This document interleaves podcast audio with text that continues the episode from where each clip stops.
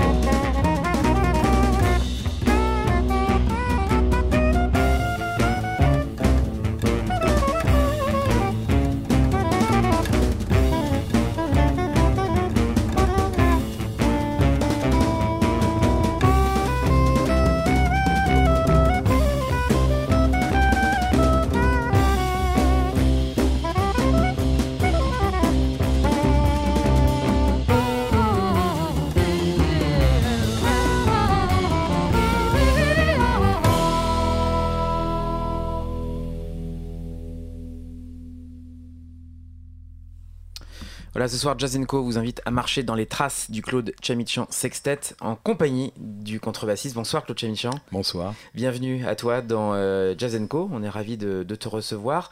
Euh, ce que je disais un peu en, en t'accueillant dans, dans, le studio, je, je, suis en train de refaire ma discothèque et j'ai, en préparant cette émission, j'ai, sorti de ma discothèque tous les disques où tu apparais. Il y en avait un, un certain nombre. Hein, un, alors je dis personnage discret, mais, mais présent aussi. Hein, tu, tu es très sollicité. Oui, j'ai, cette chance j'ai cette chance euh, d'être sollicité depuis pas mal de temps, en fin de compte depuis la fin des, des années 80. Euh, J'en suis évidemment ravi puisque j'ai non seulement la chance d'être sollicité, mais d'être sollicité que pour des projets qui sont intéressants avec des gens que j'ose dire être des amis. Ce qui est une grande chance puisque certaines fois dans la musique on est obligé de faire des choses euh, auxquelles on croit peut-être un peu moins pour des raisons tout à fait honorables, qui mmh, sont mmh. des raisons... Euh, on dit euh, un peu vulgairement alimentaire, mais il n'y a vraiment pas de honte à gagner sa vie.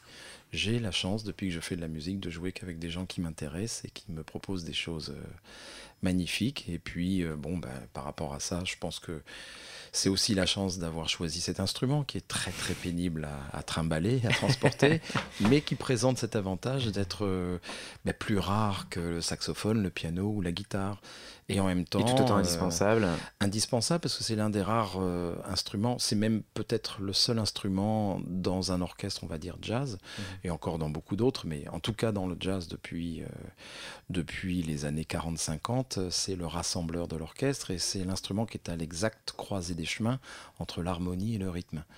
Et en ce sens, il est devenu assez essentiel par rapport à, à la manière de s'exprimer, puisque de plus en plus le jazz a développé ce qu'on appelle les solos, ce qu'autrefois mmh, mmh. dans la musique baroque on appelait euh, les improvisations sur cadence. Mmh. La walking bass, c'est très proche, en fin de compte, de la réalisation d'une basse continue. Quoi. Hein.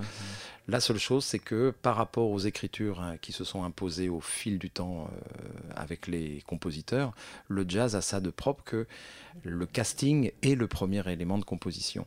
Et du coup, euh, ce qu'on demande à la rythmique n'est plus simplement d'assurer la rythmique, mais c'est d'y mettre aussi une patte personnelle. Et il se trouve que j'ai la chance euh, d'avoir une patte qui plaît. Alors ben, j'en profite parce que ça me permet de participer à des choses merveilleuses et ça me nourrit ça me nourrit. Ce qu'on vient d'entendre, euh, c'est pas uniquement ce que j'ai pensé ou écrit, c'est la somme de 30 ans de musique. Euh, euh, qui, qui, sont produites vraiment à 50-50, autant par mon imaginaire mmh, mmh. que parce que j'ai glané à droite et à, à droite et à gauche. Alors c'est une, une, patte très personnelle pour ce trace, puisque, oui. comme je l'ai dit dans, dans le, petit propos introductif, on, on, on, est sur la route, hein, comme je l'ai dit, les, les poussières d'Anatolie. Tout de suite, on, on sait qu'on va, qu'on va dans une région euh, très particulière. Tu es d'origine oui. arménienne. Oui. C'est un disque qui interroge aussi ses, ses, ses origines.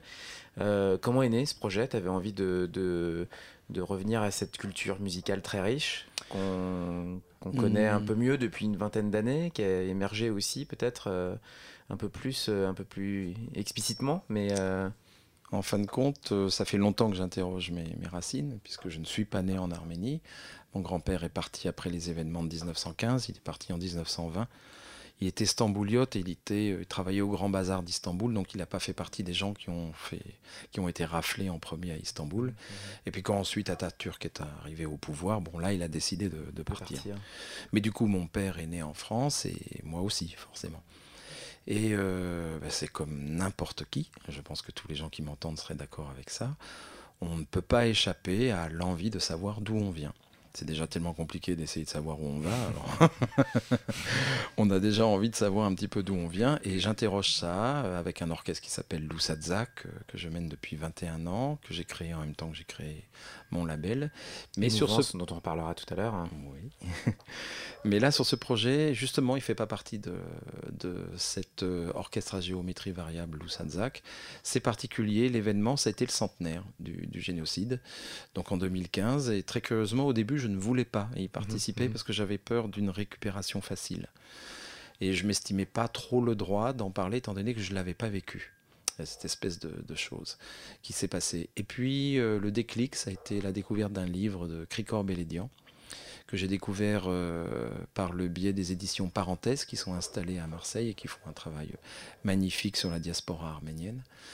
Et euh, pour être très bref, c'est une sorte d'autobiographie sublimée Et le début du premier de ces recueils, ça s'appelle Seuil. Mhm. Et euh, il y a plusieurs recueils, mais moi c'est le premier qui a fait le déclic. Ça commence par un personnage qui retrouve dans une malle un vieux paquet de photos. Et ces photos, comme par une voix onirique, l'interrogent. Et alors que ce sont des personnages qu'il ne connaît pas, qui sont pour lui totalement anonymes, lui demandent de témoigner parce que sinon ils vont disparaître. Et ça, ça fait un déclic, puisque moi, toute mon enfance euh, s'est passée dans la négation totale de Mhm. cette origine. Il n'y a, Mais- pas- y a pas eu de transmission à proprement parler euh, orale, euh, ni hein, Rien, Ce que j'ai expliqué un des heures un peu. C'était un peu occulté. Il y a eu un. Ah, c'était plus qu'occulté, il, fallait, il fallait être français avant tout. Mhm. Je m'appelle Claude Chamichian, ça fait le même effet si tu vas en Arménie euh, que si tu t'appelles Achot Durand. C'est à peu près ça, la, chose. Ça sonne comme ça leurs oreilles. Donc euh, pendant longtemps, j'y ai pas fait attention. Quand on est enfant, on fait pas trop attention, mais je percevais des choses. Euh, Mes grands-parents, pendant un temps, ont une maison en Normandie, alors j'allais comme les enfants du village chercher le lait. Sauf que avec, euh, avec le lait, ma mère faisait, ma grand-mère faisait pas une béchamel, elle faisait une crème à la rose. Mm. Donc ça, j'ai tout de suite compris qu'il y avait un petit décalage. Euh, traits culturels un peu voilà. particuliers. ouais. et à l'occasion de, de- de cette lecture, je me suis dit, ben oui, pourquoi j'irais pas témoigner d'une sorte euh, d'imaginaire, puisque pour moi, je n'ai pas vécu le génocide, sauf que pour euh, travailler jusque au travers d'une thérapie que je mène, que j'ai menée pendant quelque temps avec euh, un psy, je sais à quel point la question des origines m'a Interpellé. Et du coup, euh, je me suis dit, eh ben, je, vais faire un, un- un- je vais faire un opus musical. Et j'ai traité, j'ai traité tous les morceaux comme si chacun des morceaux était une photo que je retrouvais, qui traitait de gens que je ne connaissais pas, mais dont j'allais parler parce que l'esprit, comme aurait dit Rabelais, la, substantifique moelle de chacun d'entre eux, résonnait en moi. Mhm. Et donc ça, c'est quelque chose qui, qui, qui fait résonner ce que je n'ai pas vécu, mais ce qui m'a été transmis, et qui veut dire que qu'il ne faut surtout pas avoir une sorte de larme et puis prendre ça comme une sorte de monument aux morts sublimé. Non, c'est plutôt pour dire que au-delà de tous ces événements, je suis là, vivant, on parle euh, ensemble. Oui, c'est le vivant qui, qui l'emporte. Et je pense qu'aujourd'hui, c'est important parce que si je repense à mon grand-père, il serait arrivé aujourd'hui avec la manière qu'on a de traiter les émigrés euh, et les Mhm. migrants euh, syriens, il serait même pas rentré en France. Mhm. Donc je serais Mhm. pas là 20 ans plus tard pour en parler. Et je sais pas si jamais il nous regarde d'en haut, je me demande comment il, Il voit les comment, choses. euh, comment il aujourd'hui. voit les choses. Donc par rapport à tout ça, je pense que c'était la seule chose qu'on sait faire, nous, c'est de la musique, et ben que la musique en parle. Alors on va reprendre la route sur la route de Damas avec un deuxième, extra- un deuxième extrait de trace du Claude Chamichan Sextet, la route de Damas donc.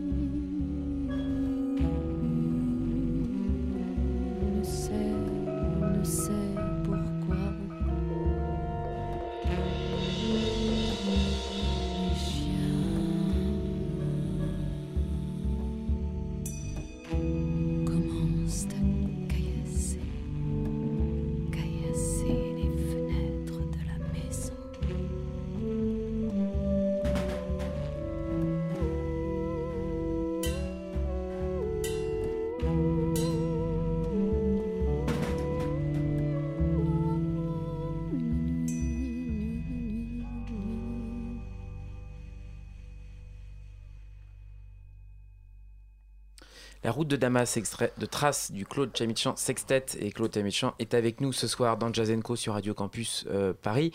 Claude, peut-être le, le moment de présenter euh, un peu ces musiciens qui euh, t'entourent, ce sextet. qui me font même l'honneur de, de bien vouloir jouer dans ce projet. Il y a Géraldine Keller, La voix, entendait, texte, hein. voix parlée, voix chantée. Il y a Daniel Erdmann, saxophone ténor et saxophone soprano. François Corneloup, euh, saxophone baryton et saxophone soprano également. Euh, Philippe de Schepper à la guitare, guitare électrique. Euh, Christophe Marguet à la batterie et moi-même à, à la contrebasse. Voilà. Alors, euh, moi, je connaissais à peu près tout le monde, sauf euh, Christophe de, de Schepper, dont on a un peu parlé en, préparant euh, Oui. l'émission, qui est un, un guitariste que, assez, assez en avant sur la scène euh, jazz des, des années 80, on va dire. ou hein, même qui était, euh, 80, 90, ouais, jusqu'à ouais. enfin jusqu'à début 2000. On dit ça parce que quand quelqu'un disparaît d'une actualité, on a l'impression qu'il disparaît tout court.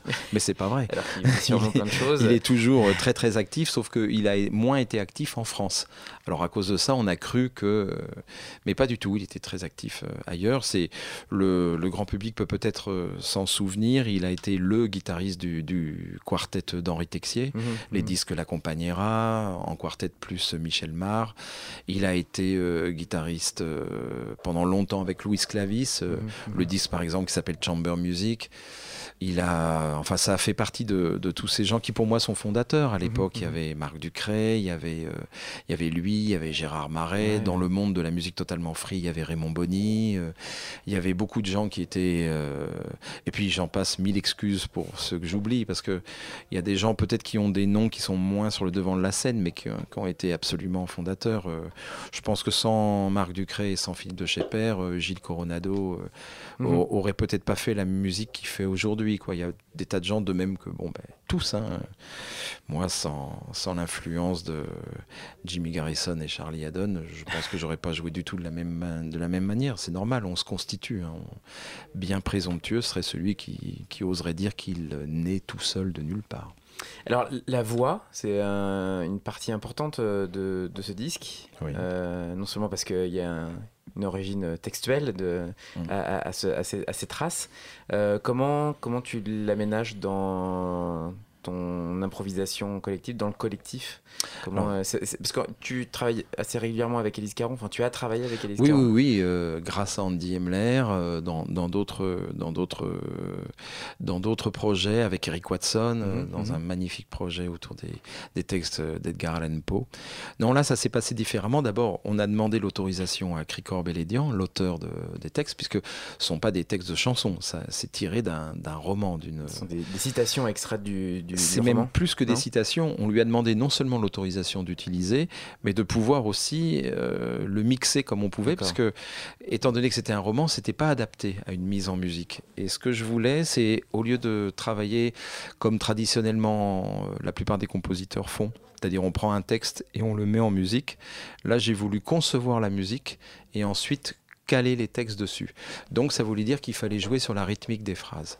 Et Cricor a, A joué le jeu. a joué le jeu, il a été d'accord. Et à partir de là, le travail s'est fait vraiment avec euh, Géraldine. J'ai laissé absolument carte blanche euh, à, à Géraldine pour fixer ce qu'on qu'on fixait nous, c'était les extraits, l'état d'esprit par rapport à ce que on voulait raconter, ce que je voulais dire euh, dans chacun des morceaux. Et une fois que le domaine littéraire euh, était repéré, euh, par rapport au domaine euh, musical. Là, à partir de là, c'était elle qui, parce qu'il y a aussi des impératifs de chant, il y a des impératifs euh, que la musique caractérisait, elle choisissait et ça a donné ce que vous pouvez entendre. Alors les soufflants, on, on les connaît bien. Euh, c'est des gens avec qui tu joues de- de- depuis longtemps.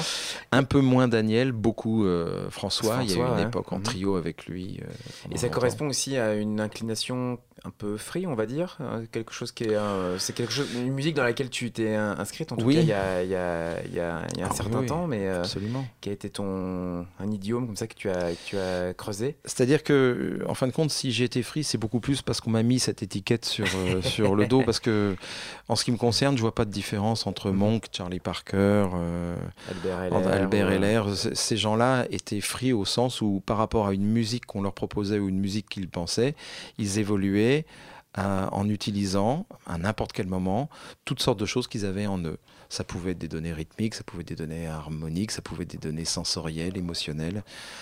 Euh, voilà, c'est-à-dire qu'après, euh, certains mouvements musicaux se sont un petit peu radicalisés. mhm, mhm. Et puis, euh, je crois qu'on a eu une période, surtout dans les années 90, où je pense beaucoup de gens ont confondu style et musique. Et on a voulu caractériser des styles en oubliant que la musique, elle, n'avait pas de frontières. Je voudrais juste citer Duke Ellington qui disait qu'il n'y avait pas de mauvaise musique. Par contre, il y avait certaines fois, De la heureusement pas trop, des mauvais musiciens. Musicien. Donc par rapport à ça, le positionnement que j'ai, de toute façon, je suis quelqu'un qui a commencé tard. Donc euh, j'ai eu la chance de toute façon être toujours à la traîne par rapport à certaines personnes qui avaient fait énormément d'études. Donc moi j'ai travaillé et j'ai eu l'autre chance de pouvoir jouer beaucoup. Donc il y a des questions que je me suis posées qu'après. Moi j'ai commencé, on va dire, j'ai mis euh, de toute façon, je connais pas de théorie qui n'ait pas commencé par de la pratique. Et j'ai eu la chance de pouvoir commencer par la pratique beaucoup avant de penser à quoi que ce soit de théorique. Mhm, mhm. Donc euh, les premières fois qu'on a commencé à me poser des questions, à essayer de me classer dans des styles, j'avais déjà pratiqué tellement de choses que bon, bah, je laissais faire s'ils voulaient, mais pour moi, je voyais pas parce que la musique est comme une couleur. Il y a la couleur qu'on peut- qu'on va appeler bop, il y a la couleur qu'on va appeler free, il y a la couleur. Mais c'est des couleurs. C'est-à-dire qu'un- après une palette des qu'on- palettes. qu'on mélange. ouais.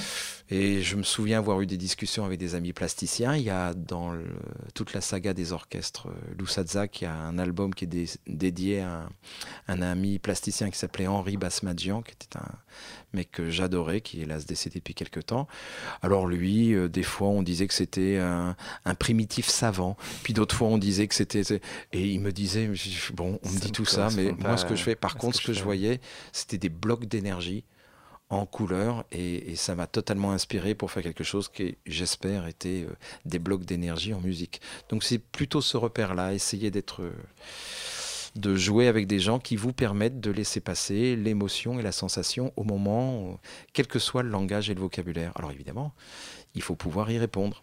Et si des fois certaines dichotomies ont existé, c'est parce que sous couvert de concept, on cachait un manque. Mhm, mhm, mhm. Et euh, à partir du moment où on joue avec des gens qui possèdent leur métier, qui savent ce que c'est qu'un instrument et qui savent correctement en jouer, on s'aperçoit qu'il n'y a plus à parler de ça. On parle plus que de musique. Alors tout à l'heure, on on parlait de l'absence de frontières dans ta, dans ta démarche. Il y a un petit jeu dans Jazz Co qui consiste euh, à proposer aux musiciens de, de- de faire écouter de la musique qu'ils les définissent ou qu'ils aiment simplement pour euh, Ouais. donner un, un autre aperçu sur, euh, sur leur approche Ouais. de, de leur art. Euh, tu as apporté un, album, le dernier d'ailleurs en date, d'un trio qu'on aime beaucoup. Euh, c'est pas à forcément parler du jazz, mais c'est une musique. Voilà, on, on est en plein dedans dans cette absence d'étiquette et et de plutôt dans la couleur ou dans le dans le registre. Euh, c'est le trio chez Mirani. euh, qui euh, donc on est toujours à, à l'est, un peu plus à l'est. Et oui, on est vers le soleil levant. Pourquoi ce choix Pourquoi ce choix? Parce que d'abord, je connais très peu de gens qui jouent aussi bien le zarb que Jamshid, Kevin et Bijan. J'ai la chance actuellement de travailler régulièrement avec Bijan. Et puis, euh, nous, sur Émouvance, on a une histoire avec eux, puisqu'on a fait, dans l'histoire du label, on a fait un disque avec ce trio. Donc, de toute façon, je suis resté euh, très, très attaché à ce qu'ils développent.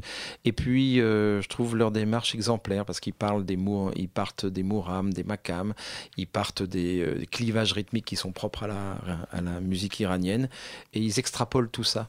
Et ce, qui ce que j'adore dans, dans, ce type de démarche, c'est quand on interroge de l'intérieur. Il extrapole, mais en utilisant les instruments qu'il y a 4000 ans on utilisait aussi là-bas. Sauf que c'est leur pensée, c'est leur main d'aujourd'hui et avec les mêmes peaux et les mêmes, euh, les mêmes bois ou les mêmes terres, on arrive à entendre des choses qui, euh, en s'appuyant sur l'ancien, deviennent extraordinairement modernes. Et à partir de là, l'intemporalité, euh, je pense, devrait nous faire réfléchir. Alors on écoute le trio Chimirani, c'est le choix de Claude Chamichian ce soir dans Jazz.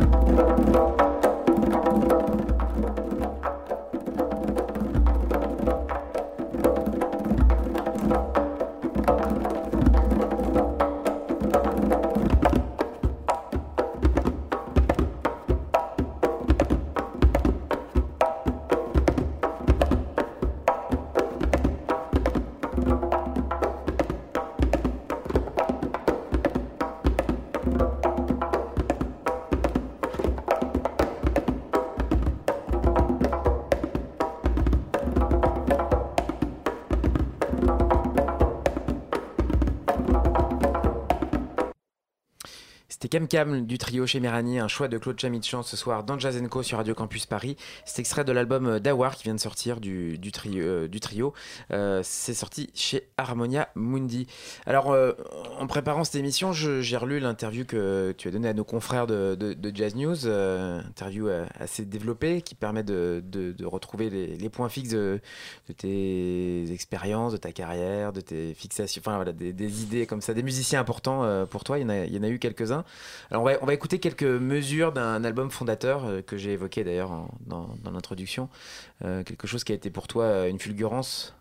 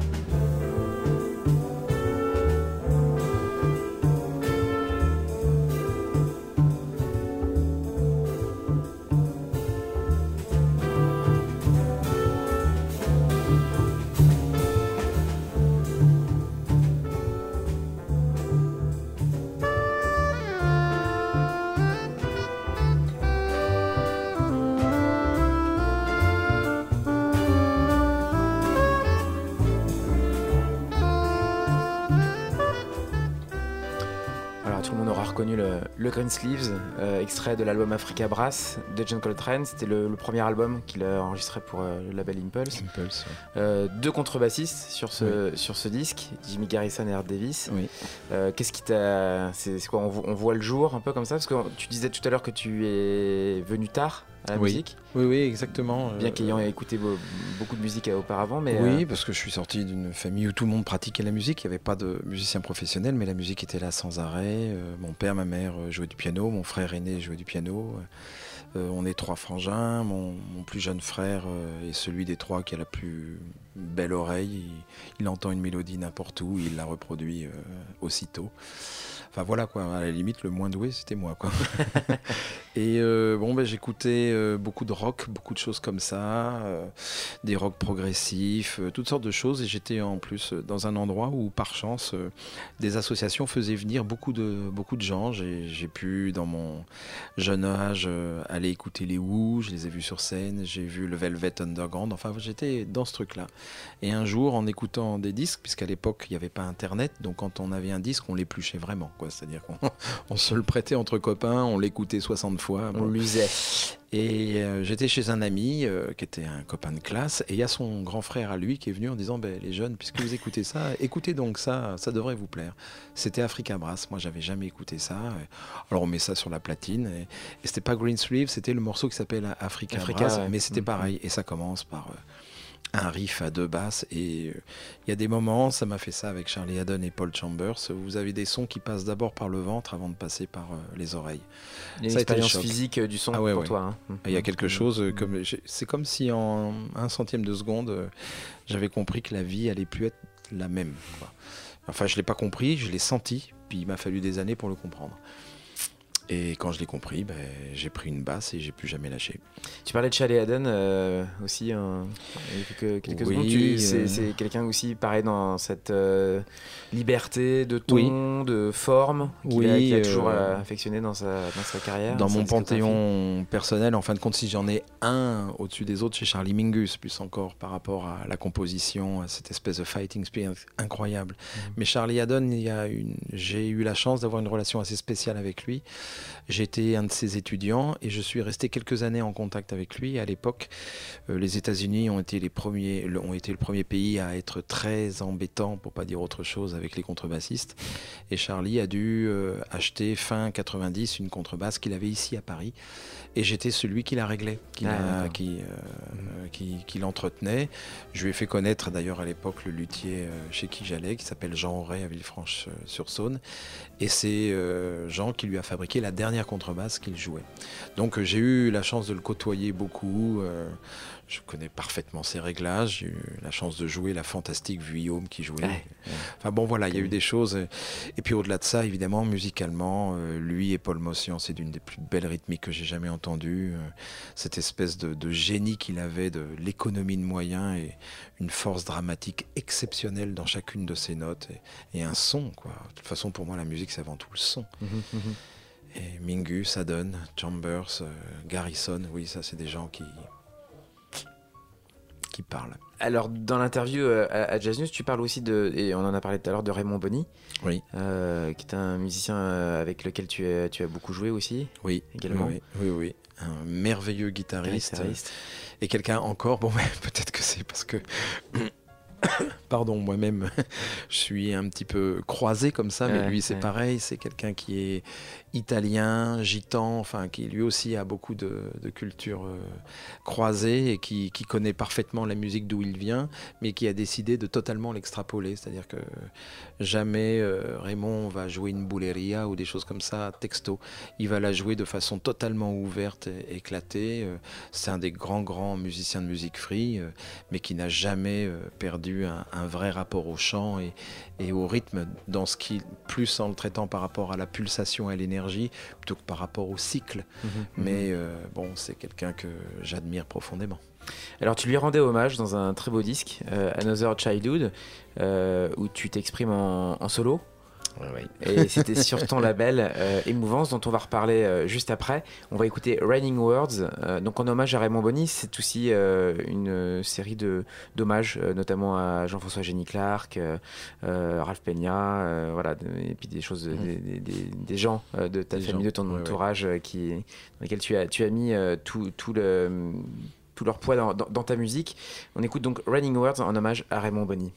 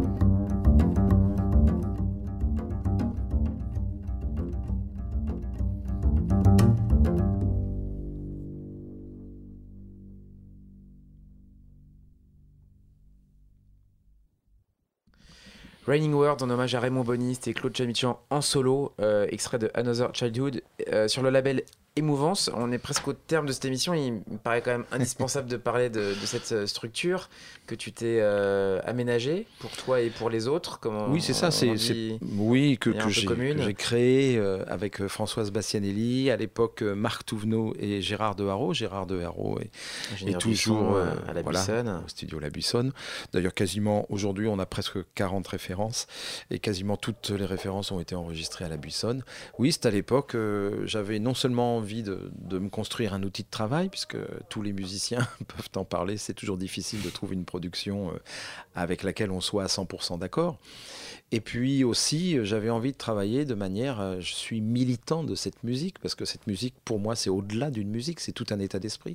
Donc comment faire pour arriver à, à faire entendre des gens? Par exemple, là, Raymond Bonny, dont on parle, à cette époque-là, on a fondé Mouvance en 94, c'était quelqu'un qui faisait très peu de disques, qui, qui était pour moi sous-entendu. Il y avait d'autres gens, euh, il y avait des, enfin bon, toutes sortes de gens, des jeunes, des moins jeunes. Enfin, j'avais envie, moi, de de, de pouvoir produire et présenter. On a été jusqu'à créer euh, d'abord une biennale en association avec le GMEM, euh, et puis ensuite un festival qui Mhm, existe mhm. toujours sur euh, Marseille.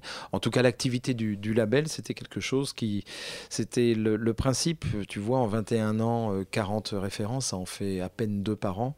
C'est parce que c'était une manière de travailler. On décidait de travailler le projet avant, pendant et après. Il y a eu, on accompagnait pendant toute une saison. Les... Alors après, ça s'est fait avec plus ou moins de bonheur. Il y a hélas eu des projets sur lesquels on n'a pas pu trouver de diffusion. Et d'autres, on parlait de Philippe de Schepper tout à l'heure, sur son solo, on a pu trouver euh, plus d'une quinzaine de concerts à la, à la suite de, de l'enregistrement et de la maturation du projet. Enfin, c'était vraiment une sorte de production, on va dire de production accompagnée.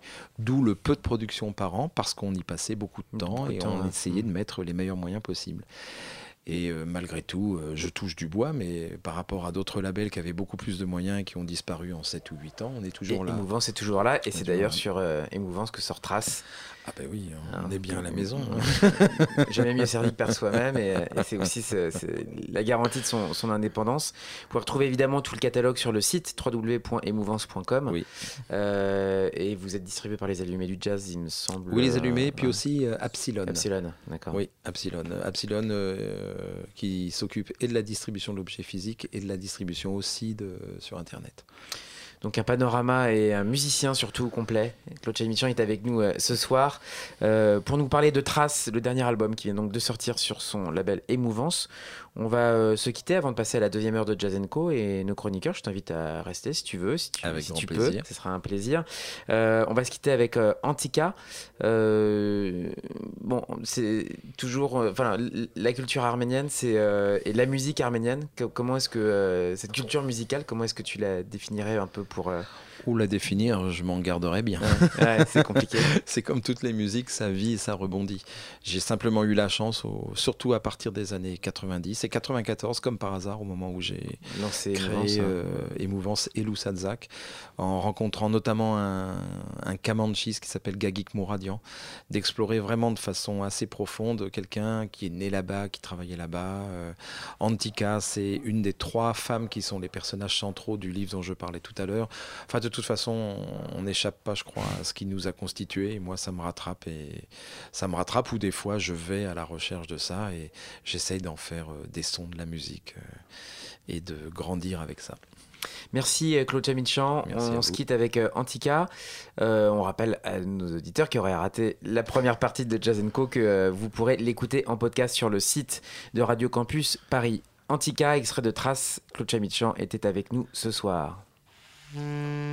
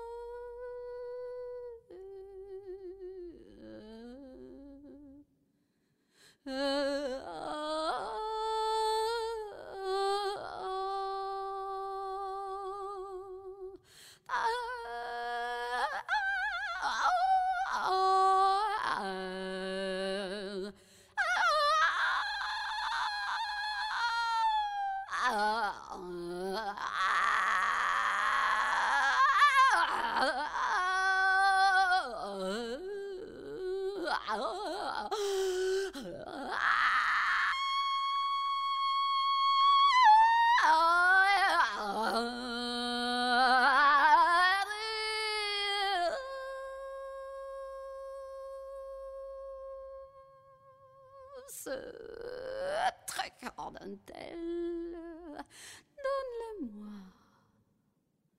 Ah,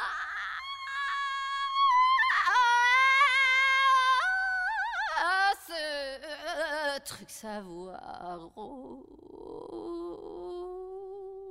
qui particulièrement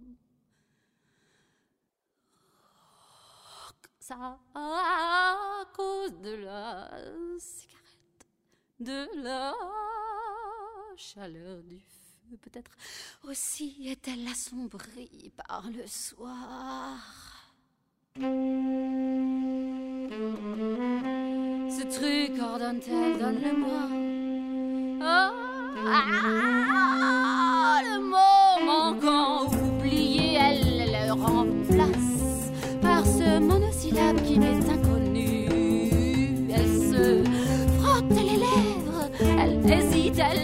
Elle bégaye, bégaye presque, on dirait qu'elle a honte du lent reflux de sa mémoire. Elle qui, non, non, non, elle ne peut pas se tromper.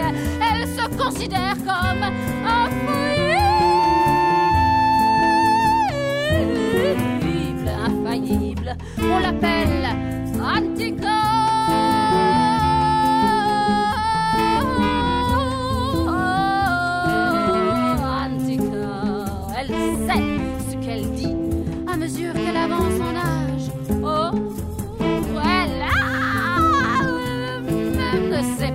sait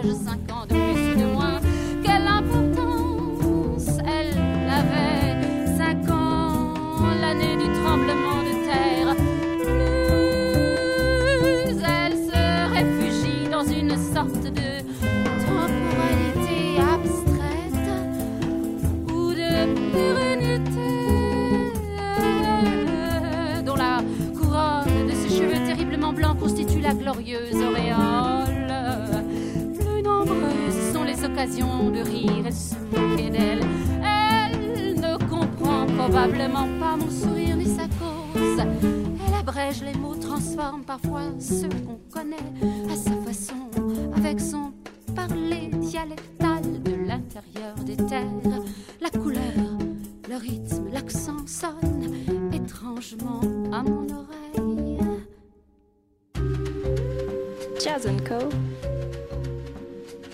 Campus Paris. C'est Jazz ça continue jusqu'à minuit. On est ensemble encore pendant une heure avec euh, les chroniqueurs de l'émission qui viennent vous parler de leur son qui tue. Et là, en particulier, ce Martin avec Taillé dans la wax.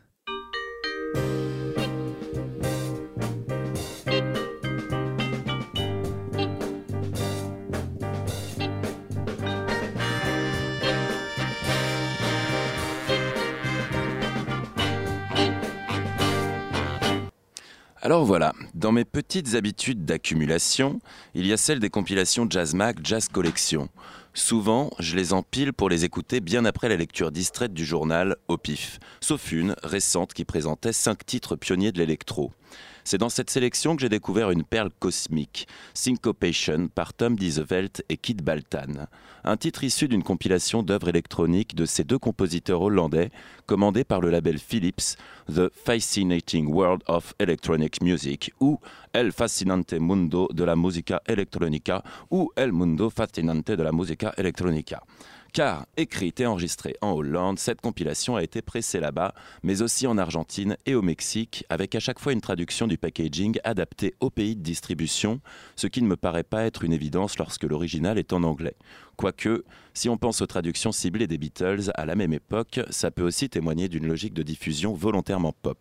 Au passage, je me sers d'avance de cette histoire de traduction pour ne rien dire des liner notes, car la version que j'ai trouvée est la version argentine, et que l'espagnol, bah, je trouve ça très joli, mais j'y comprends pas grand-chose. Par contre, en quelques recherches rien que sur Internet, on fait plein de découvertes, notamment d'archives vidéo passionnantes. Premier point à retenir de ce disque, il s'agit d'un artefact d'une époque où les avancées technologiques étaient systématiquement associées au contexte géopolitique du moment. En pleine guerre froide, mettre en valeur les possibilités de nouvelles technologies via des expériences poétiques, comme la composition musicale, tient presque de la contre-propagande. On est ici devant une œuvre dont le noyau est aussi politique que celui atomique qu'on manipule pour faire peur. Ces expérimentations sont initiées par la société Philips, qui met à contribution son département de recherche dans la composition de musique électronique, appelant dans son NatLab, laboratoire d'expérimentation technologique fondé en 1914, les compositeurs Tom Et Dick Ray Makers, alias Kid Baltan, lecture à l'envers des mots Dick et Natlab. À coup de 45 tours offerts aux visiteurs du labo, on découvre alors le résultat des bidouilles de ces deux compositeurs et arrangeurs passés précédemment par les conservatoires nationaux et des carrières de musiciens acoustiques.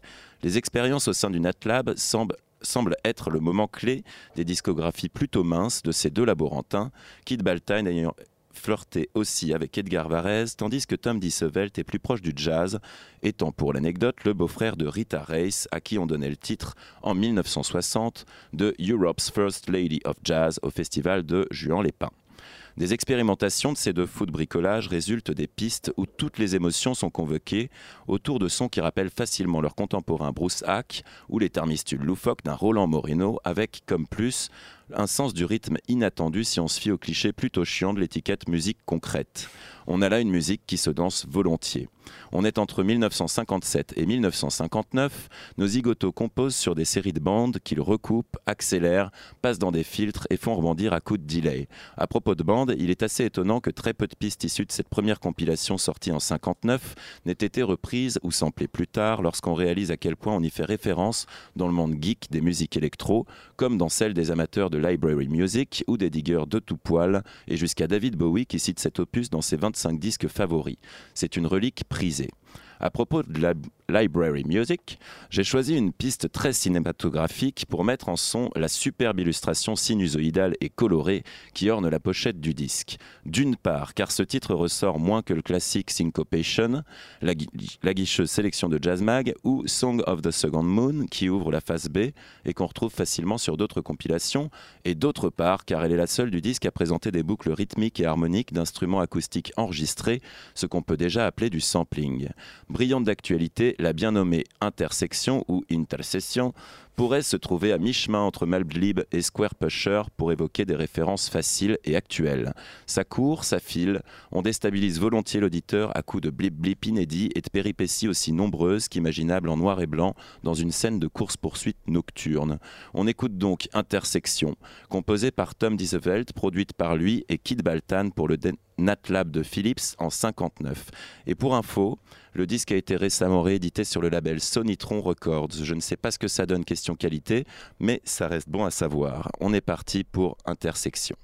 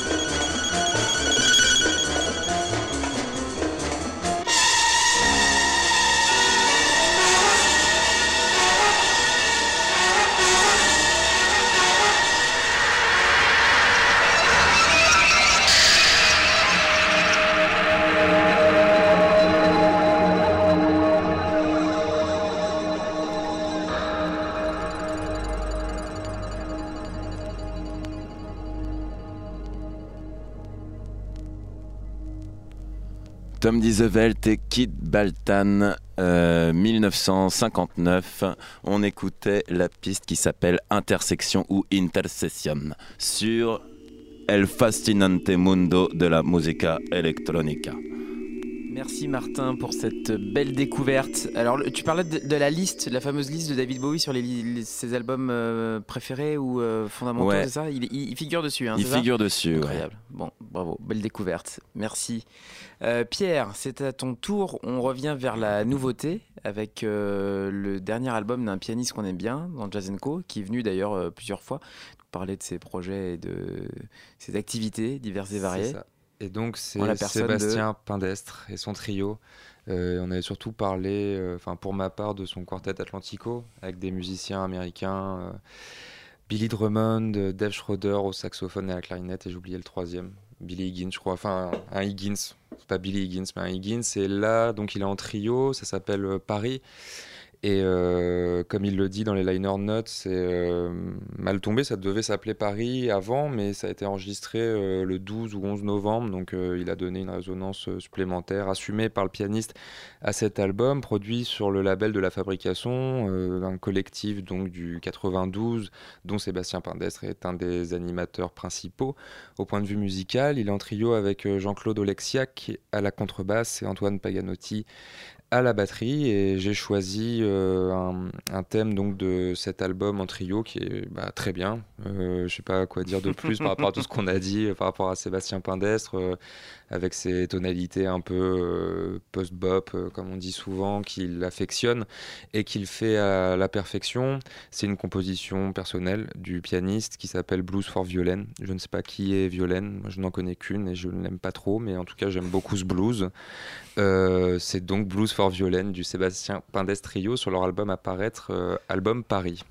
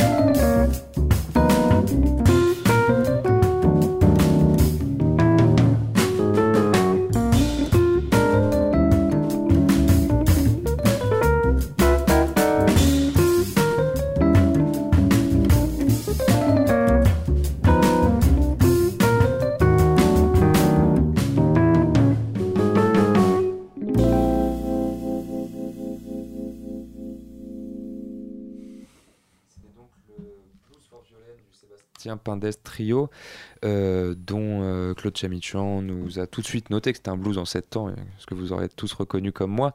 Euh, sur l'album, Album Paris, apparaître sur le label de la fabrication, album que je vous conseille vraiment, avec essentiellement des compositions de Sébastien Pindes, mais également une reprise des Beatles pour séduire de façon la plus œcuménique possible. il, aime, il, aime, bien, il aime bien la pop, euh, il aime bien Radiohead évidemment, il le clame sur, sur tous les toits. Il, en a, il, il y a un round Radiohead d'ailleurs. Voilà, euh, bon. C'est une, une, une, passion, dirons-nous. Merci Pierre. Euh, c'est l'heure de, du jazz et la java, il me semble.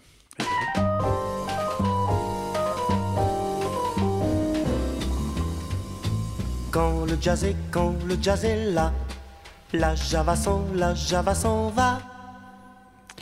Pour cette dernière chronique euh, de notre saison, euh, Jazz et Java, je fais un détour pas vers la Java, mais vers euh, le musette et la musique manouche, portée par les voix d'André Mainviel, Jacques Mailleux et Jacques Higelin. Patrick Tandin, qui fut de la première équipe de programmateurs de FIP, avait créé au mi-temps des années 80 le label La. Il avait lancé entre autres trois albums dédiés à l'accordéon et aux musettes avec le soutien artistique de Franck Bergerot, actuel rédac-chef de Jazzmag. C'est du premier volume intitulé Paris Musette que j'extrais deux titres et le disque est disponible aujourd'hui euh, chez Frémo. Comme première plage, écoutons Flambée Montalbanaise, une valse de l'accordéoniste belge Gus Wieser. Oui, la mélodie, le fond du soir à café. Écoute, c'est le blues du coin, le blues, il joue du bignou comme Févac. De chansons pucelles aux ailes déployées. Ramelang, albatros, piqué, tram au papier, le et la falaise, balèze. J'écoutais mon albanaise, une envolée de braise. Doyer, je de vigueur, viseur au cœur, le cœur sœur. À cloche-pied, cigarette, une bouffée volée, la postérité. Allez, vas-y, va chaloupe ta mélopée, ma chanson de café. Charlie passait par cœur, et le gus au souffle aussi comme Black au sax. Si le bebop a valsé de vaisselle et nuit, blues et volca piqué, tant tu nous réconcilies, m'entends-tu d'accordéon Mon taille c'était tout petit, le paradis l'était. Ça va pas dada, flou, qu'on rame balles d'amour flou. Mais un souffle dévoilé, une poussée bleue d'envie, m'accroche au cœur, thank you, viseur. Et seuls les griffes le temps vont mis les doigts de corde. Apache Django Mississippi, Didi Guitare aussi m'a dit. Et Paris ou Paris pris le temps au bord de Marne. Chavire la valse sous un temporel et blues. Goutte à goutte c'est divine, milady valsé. Fille et femme tam tam au fil du temps, funambule modernité. Jette à l'eau du calme un caillou ricochet. Par en dedans de la passe, passe l'écho des papilles au-delà du top. Réveillez la mélodie, la chanson des cafés vocalise la Bob French, café valsé, one more dog. Comme un souffle dévoilé, une poussée d'envie, accroche cœur, thank you, viseur.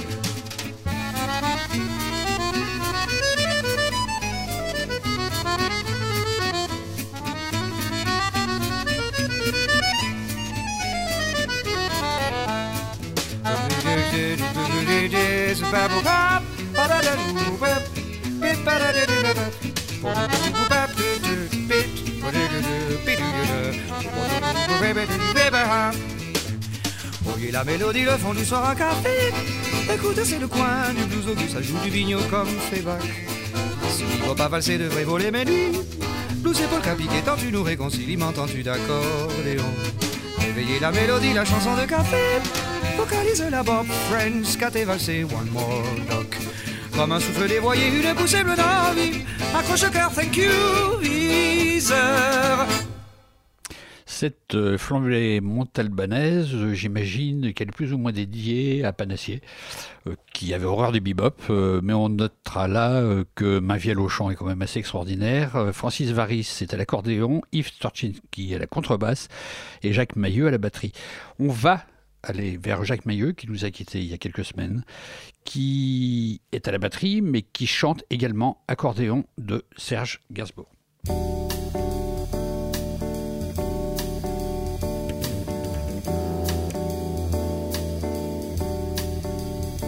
Dieu que la vie est cruelle, aux musiciens des ruelles, son copain, son compagnon, c'est l'accordéon.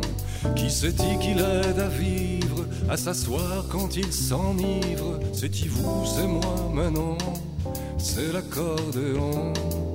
Accorde, accorde, accorde donc l'aumône à l'accorde, l'accordéon.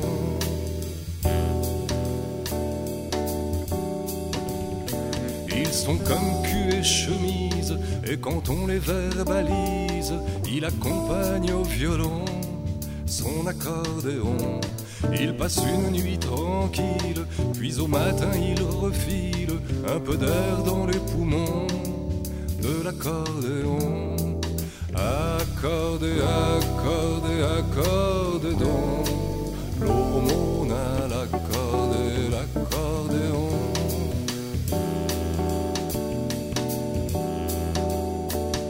parfois il lui massacre ses petits boutons de nacre, il en fauche à son veston pour l'accordéon.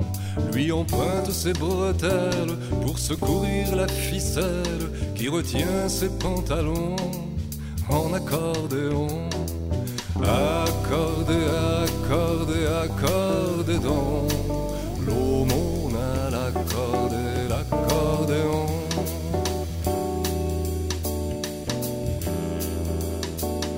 Un jour par lassitude, il verra la solitude se pointer à l'horizon de l'accordéon. Il en tirera cinquante centimes à la brocante et on fera plus attention à l'accordéon. Accorde, accorde, accorde donc l'aumône à l'accorde, l'accordéon. Accorde, accorde,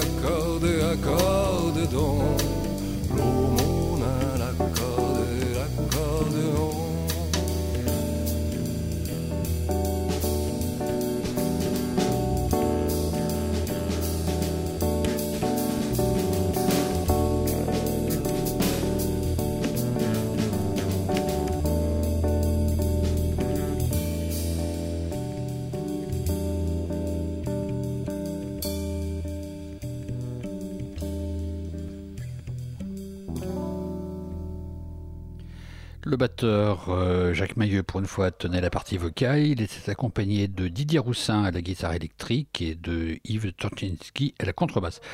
C'est le producteur Jacques Canetti qui a lancé la carrière discographique de Brigitte Fontaine et de Jacques Higelin avec l'album intitulé 12 chansons d'avant le déluge.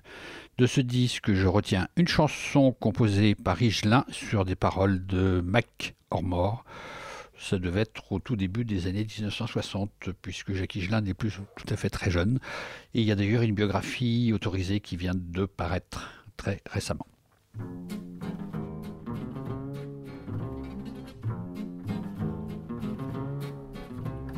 Quand Django, du fond de sa mémoire, nous disait en accord de guitare d'où venait sa chanson. Quand Django accrochait les nuages, les oiseaux s'envolaient de leur cage et pleuraient un violon. Quand Django, la cigarette aux lèvres, décrivait le manoir de ses rêves tout près de Fontainebleau. Quand Django, sur un coup de cafard, entamait en mineur les yeux noirs, on voulait se foutre à l'eau.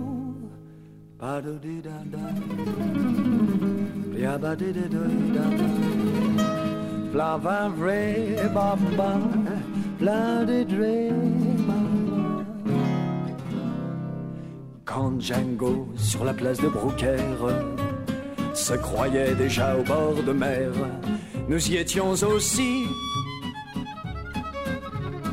Quand Django jouait la Marseillaise, on pouvait pas rester sur sa chaise, on libérait Paris.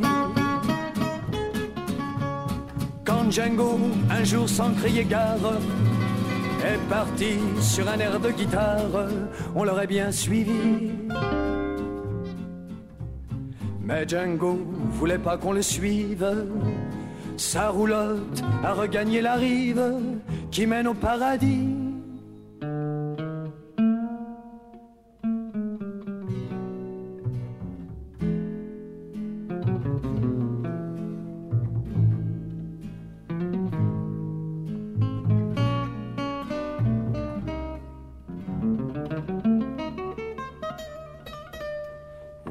Django, dans le cœur des manouches, vit encore une fleur à la bouche, des notes plein les doigts. Et Django, pour ceux qui se souviennent, improvise quand la nuit le ramène sur Stockholm ou Georgia. Car Django, c'est comme la musique, qu'elle vienne du nord ou d'Amérique, ça durera toujours. Car Django, c'est comme la musique, qu'elle vienne du nord ou d'Amérique, ça durera toujours.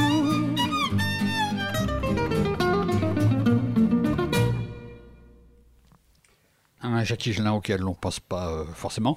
Euh, bien que ça soit pas indiqué sur la pochette du disque, je pense que le guitariste que l'on entend est Telek Baksik, qui était encore à Paris euh, au début des années 60. C'est probable. On demandera à nos Django Phil et guitaristes S, S Elec Baksik, on en connaît quelques-uns, de nous vérifier l'information. on procède un petit virage vers la nouveauté. On revient à la nouveauté avec Florent juste après le jingle.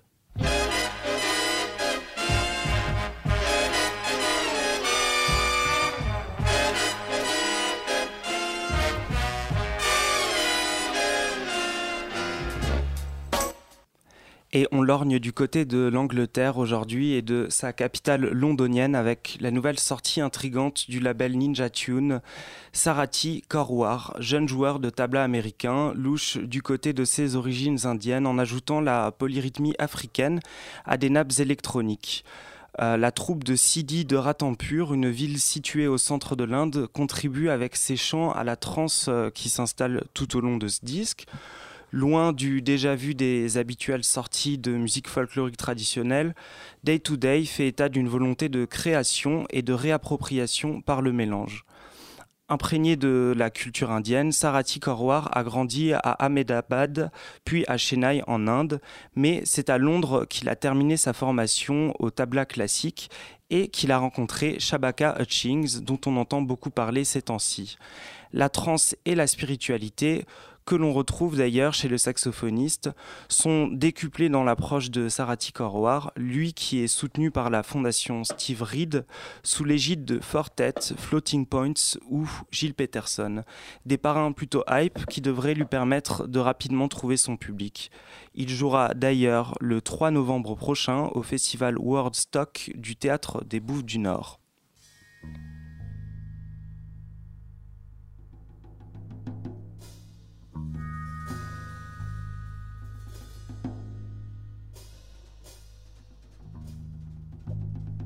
Música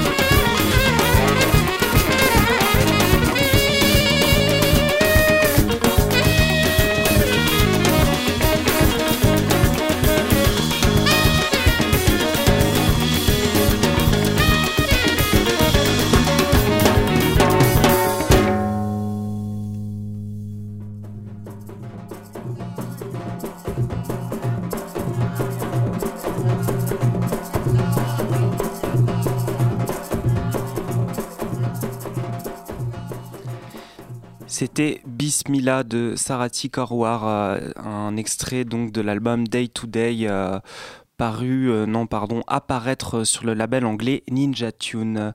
Et on continue avec un autre disque qui nous amène encore une fois vers des contrées lointaines et fantasmées le, euh, avec le rapport ambigu avec l'Afrique euh, qui n'est pas nouveau euh, et qui très vite, surtout depuis les années 60, avec les mouvements de revendication pour la fin de la ségrégation de la population afro-américaine, a entraîné les musiciens de jazz afro-américains à se tourner, à tourner leur regard vers leur terre d'origine, l'Afrique. Certains changèrent de nom et se convertissèrent à l'islam ainsi, euh, Bruce Becker devint Idriss Akamour, jeune saxophoniste euh, parti dans un périple à travers l'Afrique pour conclure euh, ses études supérieures de musicien.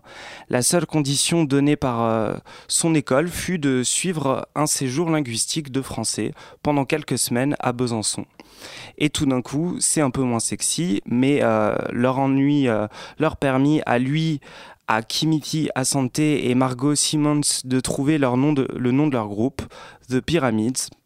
Nous sommes en 1972 et le voyage de plusieurs mois qu'ils s'apprêtent à vivre à travers le Maroc, le Sénégal, le Ghana, l'Ouganda, le Kenya et l'Éthiopie va marquer toute sa carrière de musicien. Euh, de l'engagement sociopolitique à son attachement aux racines africaines. Le groupe euh, s'arrêta en 1977, mais Idriss Akamor l'a depuis reformé en de multiples occasions, et notamment avec ce nouvel enregistrement We Be All Africans.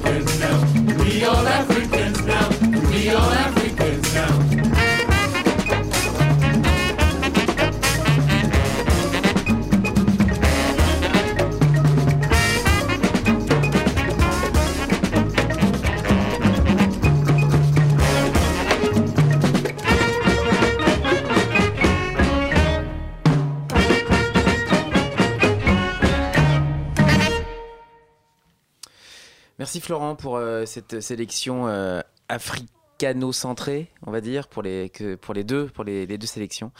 Et, euh, et ces découvertes avec effectivement euh, ce dernier album, Idriss Akamour, qui est un, album qui a été bien reçu à peu près partout et on a loué la, dynamique et le, son, le son vraiment euh, très moderne. Enfin, c'est un, disque vraiment réussi.